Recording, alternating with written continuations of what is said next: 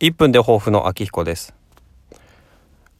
最近思考のハンマー投げラジオのポッドキャストを少しずつ再開しております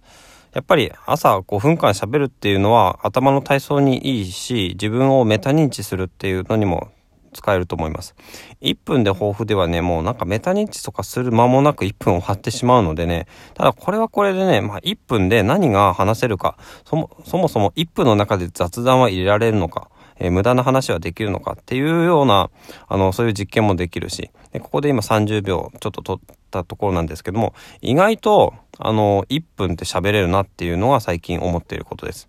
だけど、やっぱり本当に言いたいこと、話したいこと、記録に取りたいことっていうのは、あの、1分で話し切るには短い。